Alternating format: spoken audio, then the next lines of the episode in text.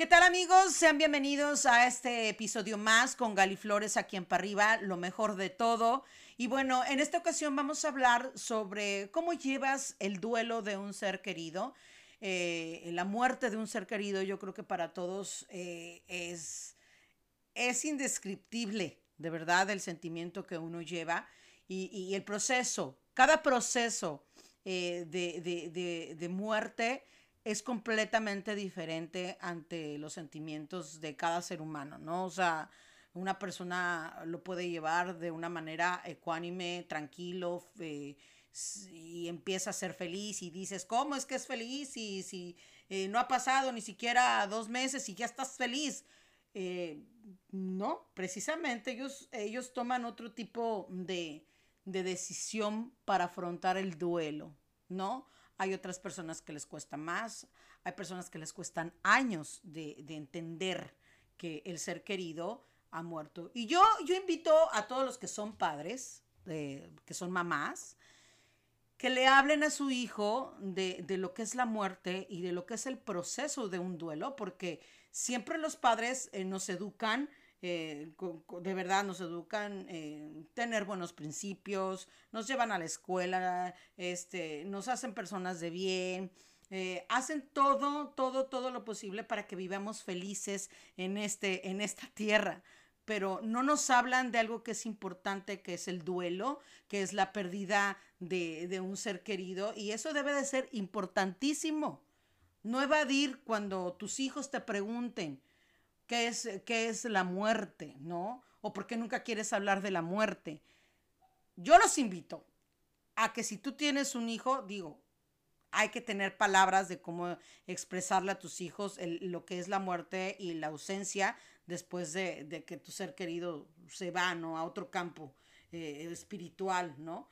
Eh, eh, pues bueno, de esto se va a tratar este podcast. Yo lo voy a hablar con el corazón. Yo no soy tanatóloga, yo no soy psicóloga, no soy psiquiatra, no soy terapeuta, pero yo, yo les voy a compartir el proceso que yo he tenido que afrontar ante la muerte eh, de una madre, de un padre o de un amigo. Gracias a Dios son las muertes que yo he experimentado, no quiero experimentar más. De verdad no quiero experimentar más y lo digo gracias a Dios porque yo no sé lo que es la pérdida de un hermano, eh, la pérdida de un hijo, la pérdida de tu compañero de vida y no lo quiero experimentar, la verdad. No, yo creo que nadie quiere experimentar ese duelo. Pero bueno, el duelo de, de mi madre, ¿cómo lo llevé yo? A mi madre le diagnostican cáncer, claro que fue muy doloroso, pero yo nunca perdí la fe. Yo soy una persona de fe. Quizá no soy una católica que va a misas a darse de golpe de pecho, ni, ni, llevo los diez mandamientos al pie de la letra, pero soy una persona de fe que cree en la Virgen, que cree en Dios, que cree en Jesús, que cree en todos los santos. Y en uno de esos santos, que se llama el Padre Pío, es quien mi fe de verdad sigue vigente y con más fuerza, porque precisamente pedí mucho a este Padre eh, cómo llevar la, situación de mi madre, el proceso de, enfermedad del cáncer. Y, así empezó mi duelo. Yo sí fui con un tanatólogo antes de que mi madre muriera y después de que mi madre muriera. O sea, fueron dos años de, de cómo afrontar la muerte y cómo afrontar la ausencia del ser querido. Muchos hablan de etapas, que si la negación, que si la ira, que si la negociación con Dios, la aceptación y luego viene el aprendizaje, en fin. Hay muchas etapas del duelo. Hay personas que tardan años en superar, ¿no? Nunca superas una muerte, perdón, o sea, nunca superas una muerte. Aprendes a vivir con ese dolor en tu corazón, pero depende, depende de la actitud que tú tengas, ¿no? Cuando muere mi madre, claro que yo traía enojo con, ah, no con Dios, eh, traía el enojo con mi padre, ¿verdad? Porque fue un padre ausente dentro de, la enfermedad de mi mamá. Eh, no, sabía, no sabía cómo sacar yo eh, el sentimiento de dolor, sin embargo, este, ahí caigo en el 20, ¿no? toda esa ira que, de la que se habla en las etapas, la, tenía hacia, hacia mi pobre padre, ¿no? Pero la cosa es que eh, de esa manera, ¿no? Muchas personas eh, se van por un lado más negativo, el, el, el, beber o en consumir otro tipo de sustancias, pues no está chido. Claro, si un día tienes ganas de, de beber y brindar por tu ser querido, es válido, pero no hacerlo por costumbre todos los días, ¿no? Eh, de esa manera, yo es que empiezo eh, a, llevar el duelo, pero antes de que mi madre muriera, eh, precisamente porque yo tomé unos cursos de cómo afrontar la muerte. Entonces yo a mi madre le escribía cartas cuando ella estaba enferma, le decía lo mucho que la amaba, lo mucho que me sentía orgullosa de, de que ella fuera mi mamá, le pedía perdón, hablaba con ella, le decía, mamá, si, te, si de verdad te hice daño, perdóname, eh, si no he sido buena hija. Claro que las madres nunca te van a decir si has sido o no perfecta. Para ella eres perfecta, aunque tengas mil errores, ¿no? Entonces, pues tienes que hablar con tu ser querido de la muerte. Y, muchas personas no lo quieren hacer. Entonces, yo eh, veía con mi madre películas como El cielo si existe, 90 minutos en el cielo, eh, documentales de personas eh, eh, con testimonios reales de personas que han experimentado la muerte pero que han regresado. Entonces, todo eso yo lo, yo lo, yo lo, yo lo veía con mi madre y de esa manera me hice un poquito más, más fuerte para afrontar lo que venía. Obviamente, claro que hay miedo, claro que hay tristeza, y claro que obviamente extrañas a tu ser querido como si hubiera sido hoy cuando muere tu ser querido. No quiero decir afortunadamente, pero la vida me dio una oportunidad de despedirme de mi madre durante un año y medio de este proceso de enfermedad que tuvo ella. Me dio la oportunidad la vida, me dio la oportunidad Dios de, poder estar con ella y en serio lo agradezco y me siento en paz. Pero cuando viene una muerte inesperada como la fue la de mi padre, sí fue difícil, ¿eh? Fue completamente difícil porque fue una muerte que, que, fue un, paro cardíaco, este, un, o un infarto fulminante, no recuerdo bien, pero sí te choquea horrible, sí el proceso es completamente diferente el golpe no te cae hasta después de meses y, créanme que fue bien complicado porque mi padre murió 15 días antes de que yo me viniera ya a vivir a Puerto Rico. Imagínense, me desprendí de todas esas cosas materiales que vienen y van, pero que tú por tantos años que trabajaste las construiste y de la nada las regalaste. Porque yo no soy de vender, yo soy de regalar porque, porque yo sé que la vida te va a compensar con otras cosas. Entonces, eh, renuncio a Planeta, que es mi segunda familia, de verdad, porque con ellos convivía la mayor parte del tiempo. Renuncio a mi departamento, mi familia. Entonces, un 16 de noviembre me habla mi hermana, mi padre acaba de morir, mi cuñado, por cierto, fue el que me dio la noticia este, un saludo a mi cuñado, este, Gustavo. Entonces, claro que fue otro proceso, porque me vengo a Puerto Rico, eh, mi primer cumpleaños sin mi padre, su primer cumpleaños sin su presencia física, la Navidad, el Año Nuevo, con gente, pues que realmente no conocía más que a mi esposo, ¿no? Entonces, si era, si era complicado, si fue un momento de yo no quiero hacer nada, el proceso de duelo es diferente. Te arrepientes, muchas veces te arrepientes de haber tomado esas decisiones, pero hoy que estoy mejor, las puedo compartir y puedo decir, ya, es tiempo de levantarse y decir, aquí estoy. Claro que si entras eh, en, una, en una situación de no tener ganas, no, tienes ganas de hacer nada, eh, lo único que quieres es mm, ver televisión, y enfocarte en algo que no es tu vida para no arreglar la tuya, pero bueno, son procesos. Son procesos y dije, bueno, llámense el proceso de duelo. Yo sé que mi padre está conmigo, pues échale ganas, Gali, demuéstrale a tu papá que no eres una mediocre, demuéstrale a tu papá, eh, a, tu, a, tu, a tu papá que lo orgulloso de, de, de, que su niña está, está, está creciendo en otros aspectos de la vida, ¿no? Entonces, quédate tranquilo o quédate tranquila cuando tú no tienes nada que deberle a tus padres, y no me refiero a cuestión económica, sino que, que tengas una armonía con, con tus seres queridos, es lo mejor que puedes hacer para un proceso de duelo.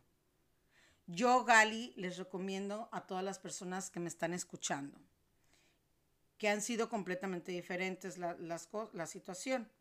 Si, si eh, aunque sea muerte repentina, aunque sea una muerte esperada, lo importante es que si tomes terapia este, con un tanatólogo a quien yo de verdad quiero mucho, se llama Adriana Lozano, que si quieren en este momento eh, voy a buscar su teléfono para, para que, ¿cómo se llama? Para que la busquen. Y, no lo tengo a la mano, pero lo voy a pasar, lo voy a pasar en mis redes sociales, en, mis redes sociales cuando suba el podcast. Adriana Lozano me ayudó mucho, eh, pues una excelente tanatóloga ella y su hermana. Eh, tomen terapia, les va a ayudar mucho.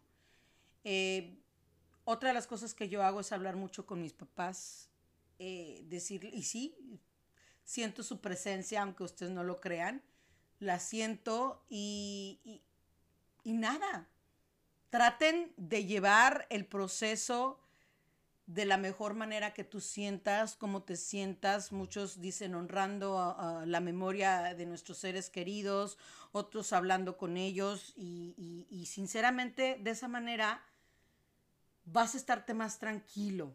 Y otra de las cosas que yo recomiendo siempre, eh, porque ya lo viví, cuando vayas a dar el pésame a un ser querido, este, o que vayas con una persona que es tu amigo, eh, no le digas por algo pasan las cosas, ya no está sufriendo, este, ya es un ángel en el cielo. Lo único que quiere la persona que está experimentando ese sentimiento es que le des un abrazo y le digas te quiero porque ni siquiera le digas cuando me necesites, ahí estaré, porque no es cierto. El duelo te puede agarrar en la madrugada, llorando, en la mañana, eh, cualquier día de la semana. Es en serio. El duelo lo tienes que afrontar tú, no otras personas. De verdad no. Muchas personas me compartieron, al cual yo agradezco. Alejandra Marín dice que ella habla con su hijo todas las noches, eh, que aprendió a vivir con el dolor. Eh, Cookies Arechiga honra la memoria de, su padre y de su madre. Este, también Diana tratando de hacer la vida normal. Diana Caroline. El dolor nunca va a desaparecer, pero aprendes, aprendes este, a, valorar lo que es la vida. Eh, Claudiva también le pide mucho a Dios por, este, por tener resignación y por, por el eterno descanso de su madre. Gerardo Barragán siempre también dice que pide mucho por, su, por, por, por los fallecidos.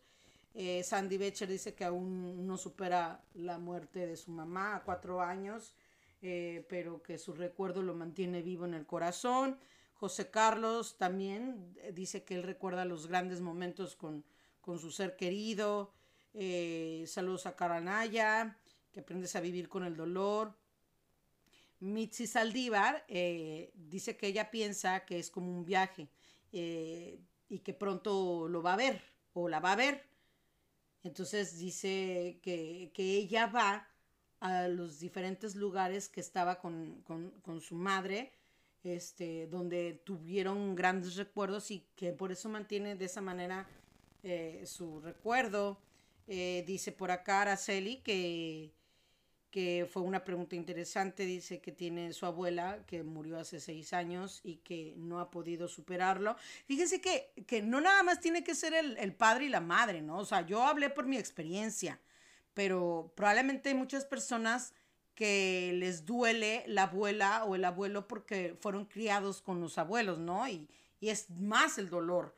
Entonces, este, pues se refugió ella, fíjense, ella se refugió en la música. Wow, Araceli, qué chido. qué bueno que te fuiste por el camino que viene. hay otros que se refugian en el deporte. Dice Luis Carlos eh, que su papá murió hace 10 meses, eh, que no sabe cómo responder esa pregunta porque sigue en shock, que no lo puede asimilar y cuesta de repente asimilar que ya no está tu padre o tu madre. Yo no tengo ni siquiera el año que mi papá murió y a veces mm, me pregunto, ¿te cae que ya no está mi papá conmigo? Porque lo extraño, claro que lo extraño. Pero bueno, Laura Torres, también un abrazo.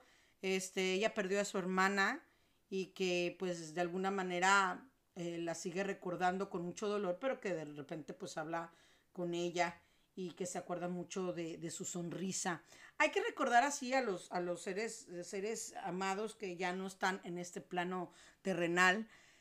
Es complicado, claro, es muy complicado. Yo no soy tanatóloga, como les digo, pero si hay una persona que te escucha y no te juzga por los sentimientos que tú sientes de una persona que ya falleció, es un, un tanatólogo. Y sí, de repente hay amigos o hay amigas que te escuchan y no te juzgan también con esas. Debes también aprovechar esos momentos de terapia porque te ayudan. Entre más, más hables de, toda esta situación, más pronto saldrás de esa depresión que te da, porque sí, a muchos les da mucha depresión y, mal rollo, pero hay otras personas que es, es, es el duelo, es el duelo como les digo, yo no soy una persona que, sea, eh, que sea una tanatóloga y te diga ciertos puntos, pero eso es yo lo que hago, ¿no?